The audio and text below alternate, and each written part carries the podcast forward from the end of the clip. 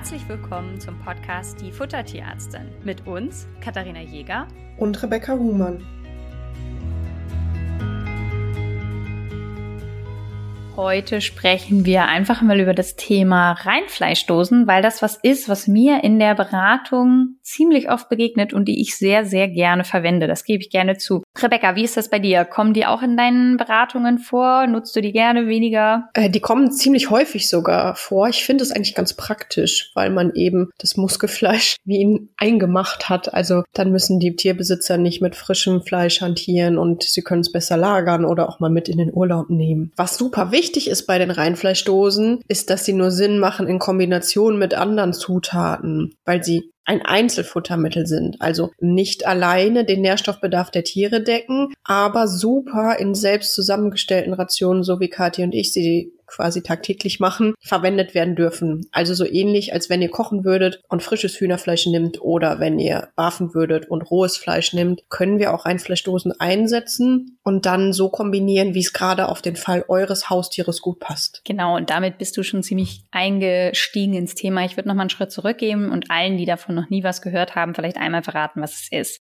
Reinfleischdosen sind Dosen, also Nassfutterdosen, die es in verschiedenen Größen gibt. Da gibt es welche 200, 400 Gramm, 800 Gramm. Und in diesen Dosen ist in der Regel nur Muskelfleisch enthalten und sonst nichts. Und das ist im Endeffekt schon eingekocht. Das heißt, wenn ihr jetzt eine Kochration habt, könnt ihr anstelle des gekochten Fleisches auch Reinfleischdosen benutzen. Und das gibt uns in der Rationsgestaltung eine sehr große Flexibilität. Denn nur mal, um das zu einmal zu überreißen, um eine Ration mit Reinfleischdosen herzustellen, weil Rebecca hat es völlig richtig gesagt, es ist ein Einzelfuttermittel. Wenn ihr also eurem Tier nur die Reinfleischdose gebt und sonst nichts, um Gottes Willen tut es bitte nicht, dann ist euer Tier tatsächlich nicht mit allem versorgt, was es braucht, sondern dann hat es eben nur Protein, ein bisschen Fett, aber Nährstoffe, das Calcium-Phosphor-Verhältnis ist zum Beispiel überhaupt nicht ausgeglichen. Na, also weil in einem normalen Nassfutter habt ihr ja auch immer eine Calciumquelle mit drin, vorausgesetzt es ist ein gutes Nassfutter. Und das heißt, ihr habt in sich geschlossen ein Calcium-Phosphor-Verhältnis, das sinnvoll ist.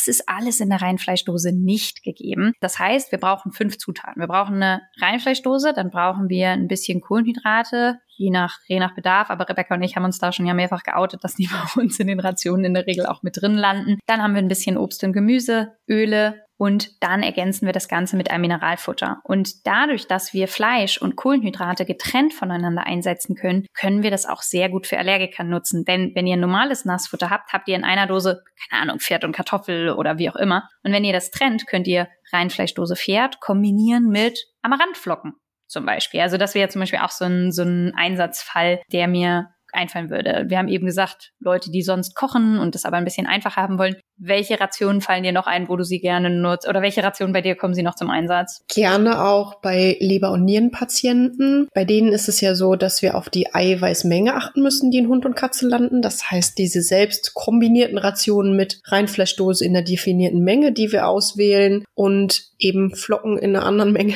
so dass die Mischungsverhältnisse passen, sind gut geeignet. Und was eben auch super ist für die Leber- und die Nierenpatienten, so Standard-Nassfuttermittel gehen oft nicht so gut, weil so viele schwer verdauliche Bindegewebseiweiße zum Beispiel aus Innereien verarbeitet werden. Und da kommen wir auch gleich zum Punkt, wo ihr ein bisschen vorsichtig sein müsst beim Einkaufen sozusagen. Und zwar viele Hersteller schreiben Reinfleischdose drauf, es ist aber dann nicht bei denen nicht Muskelfleisch. Dann steht oft drauf Reinfleischdose Ziege und wenn ihr die Dose umdreht, seht ihr auf dem Etikett, es ist Pansen drin, es ist Leber drin und dann kommt erst das Muskelfleisch. Das finde ich ehrlich gesagt ein bisschen unfair, weil es steht Fleischdose drauf. Das heißt, wenn ihr seriöse Hersteller habt, dann nehmen die in diesem Fall wirklich auch nur das Muskelfleisch, was eben aus unterschiedlichen Gründen sinnvoll sein kann, weil wir das dann gezielt dosieren können für die Rezepte die seriösen Hersteller eben kochen dann wirklich auch nur Muskelfleisch ein. Und das ist dann eben für uns gut, weil wir es genau gezielt in die Rezepte einkalkulieren können, wie viel Fleisch. Und wenn wir was mit Innereien geben wollen würden, könnten wir die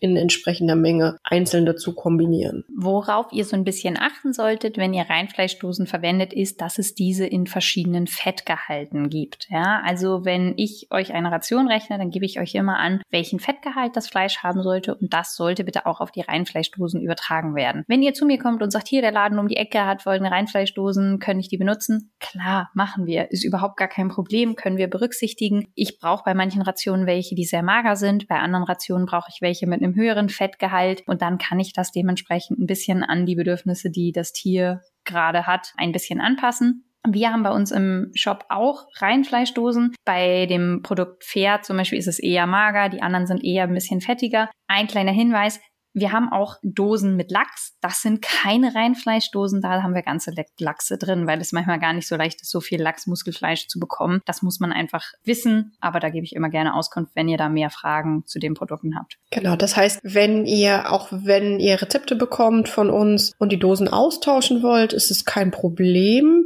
wenn ihr andere Hersteller habt, aber eben der Fettgehalt muss in etwa in dem Bereich sein, der vorgesehen ist. Und ihr müsst wirklich hinten auf dem Etikett schauen, ist auch nur Muskelfleisch da drin und nicht 5000 andere Dinge. Und wenn ihr, also ich mag dieses Konzept mit den Reihenfleischdosen sehr gerne, weil es halt einfach irgendwie für die Besitzer sehr viel Flexibilität bietet, also weil es halt gut umsetzbar ist. Ihr könnt, aber auch Bafer oder Kocher können die Dosen mit in Urlaub nehmen. Auch das ist immer super gut geeignet. Und wir können wirklich schöne Rationen machen. Also wir haben halt alle Flexibilität. Dadurch, dass wir Fleisch individuell einteilen können und auch Kohlenhydrate individuell einteilen können, können wir die Rationen in der Regel genau so basteln, wie wir es brauchen und haben dann am Ende nur fünf oder sechs Zutaten, so dass es für den Besitzer trotzdem relativ leicht umsetzbar ist. Falls ihr sagt, boah, das klingt jetzt super. Ich würde sagen, wir machen euch mal zwei, drei Rezepte fertig und laden euch die bei Instagram hoch und dann könnt ihr euch die mal anschauen und ähm, vielleicht habt ihr ja Lust, die auszuprobieren. Ich habe noch einen kleinen Disclaimer tatsächlich. Ich muss mal wieder von meinem Hund Leonardo erzählen. Oder andersrum, ich habe ganz, ganz viele ähm, barfende Kunden, die, wie wir das gerade schon mehrmals erwähnt haben, diese Reinfleischdosen für die Urlaubsration verwenden. Und mein Hund Leonardo, über den bin ich so ein bisschen auf die Fütterung gekommen und der musste alles mit mir durchmachen. Das heißt, ich habe den mal gebarft. Dann hat er zwischendurch auch mal Trockenfutter bekommen und der hat auch was selbstgekochtes bekommen. Und bei dem war es wirklich so, zum Beispiel Rindfleisch, das konnte der roh fressen, hat er gut vertragen. Das hat er gekocht gefressen, hat er gut vertragen. Das hat er im Trocken Trockenfutter gefressen, hat er gut vertragen. Wenn ich den Dose gegeben habe, egal in welcher Qualität, dann ist sein Kot weich geworden. Der hat es warum auch immer nicht vertragen. Gefühlt habe ich das so ein, zwei Mal bei den größeren Hunden, dass es irgendwie diese Zubereitungsart nicht klappt. Aber das ist in der Regel sehr, sehr selten. Nur für den Fall, dass ihr es ausprobiert und es nicht klappt. Also, dass ihr wisst, manchmal kann es sein, dass es ähm, auf die einzelnen Tiere nicht passt. Genau, um auch mal kurz die, die Negativseiten sozusagen zu beleuchten. Wichtiger und berechtigter Hinweis. Wenn ihr das also im Urlaub machen wollt, testet es zu Hause, weil nichts ist so nervig, wie wenn man mit einem kranken Hund im Urlaub ist und nicht weiß, wo der nächste Tierarzt ist, sich da nicht auskennt und irgendwie so ein bisschen, ähm, ja, das ist möglichst zu vermeiden. Das, das ist schon sinnvoll, dass ihr es vorher einmal zu Hause ausprobiert. Und noch einmal zum Schmunzeln. Er war dann natürlich nicht richtig krank, aber er hat unangenehm riechenden Durchfall gekriegt. Und die Story war wie folgt. Ich bin auf dem Wanderweg gewandert und Leonardo hat sich ins Gebüsch verzogen und hatte Durchfall. Und dann ähm, konnte ich das natürlich nicht einsammeln, weil es einfach nur weich und flüssig war. Und dann sind wir weiter gewandert und dann ist uns eine Wanderergruppe entgegengekommen und so ein paar hundert Meter weiter hörte man die nur so, boah, weil es im Gebüsch so gestunken hat und ich war so, oh peinlich, das war meine und gehen wir mal schnell weiter. Und das ist der Moment, wo ich hoffe, dass ihr entweder hart gesotten seid oder unseren Podcast nicht hört, wenn ihr gerade esst. Also, ich drücke euch die Daumen. Hallo, das sind Tierarztgeschichten. So geht das hier auch beim Essenstisch bei uns zur Sache. Ich habe mal einen Kollegen gehabt, der erzählt hat, dass er mit Kollegen im Restaurant war und die halt sich ihre aktuellen Fälle erzählt haben und irgendwann hat er mitgekriegt, dass am Nachbartisch alle das Besteck hingelegt haben und die noch nicht aufgegessen hatten und dann gegangen sind, weil sie die Geschichten wohl nicht so gut fanden. Aber das ist was, was man bei uns im Studium relativ schnell lernt, dass man während man irgendwelche komischen, keine Ahnung, äh, Geschichten hört, noch isst und ähm, ja, man, man wird da ein bisschen abgebrüht. Das stimmt. Vielleicht, vielleicht bauen wir dann demnächst die Triggerwarnung ein. Achtung, es kommen Durchfallstories oder sowas. Ja, äh, apropos Durchfall, ich glaube, wir werden bald noch mal eine Folge machen zu akutem Durchfall. Die ist jetzt von euch so vielfach gefragt worden. Ähm, und da vielleicht hier an dieser Stelle der kleine Hinweis. Wir sammeln gerade, wir haben ja jetzt gerade in das Jahr 2023 gestartet und machen gerade unseren Podcastplan so ein bisschen fertig, was wir dieses Jahr euch alles noch aufnehmen wollen. Wenn ihr Folgenwünsche habt, dann könnt ihr die uns entweder per E-Mail oder per Instagram schicken. Ähm, da freuen wir uns drauf und setzen sehr, sehr gerne auch Themenwünsche von euch um Das heißt, das hier war eine etwas kurze Folge, ähm, aber so viel gibt es dazu gar nicht zu sagen. So ist das, wenn wir euch die Infos kurz, knapp und knackig verpacken. Und dann sagen wir bis dahin. Bis dahin.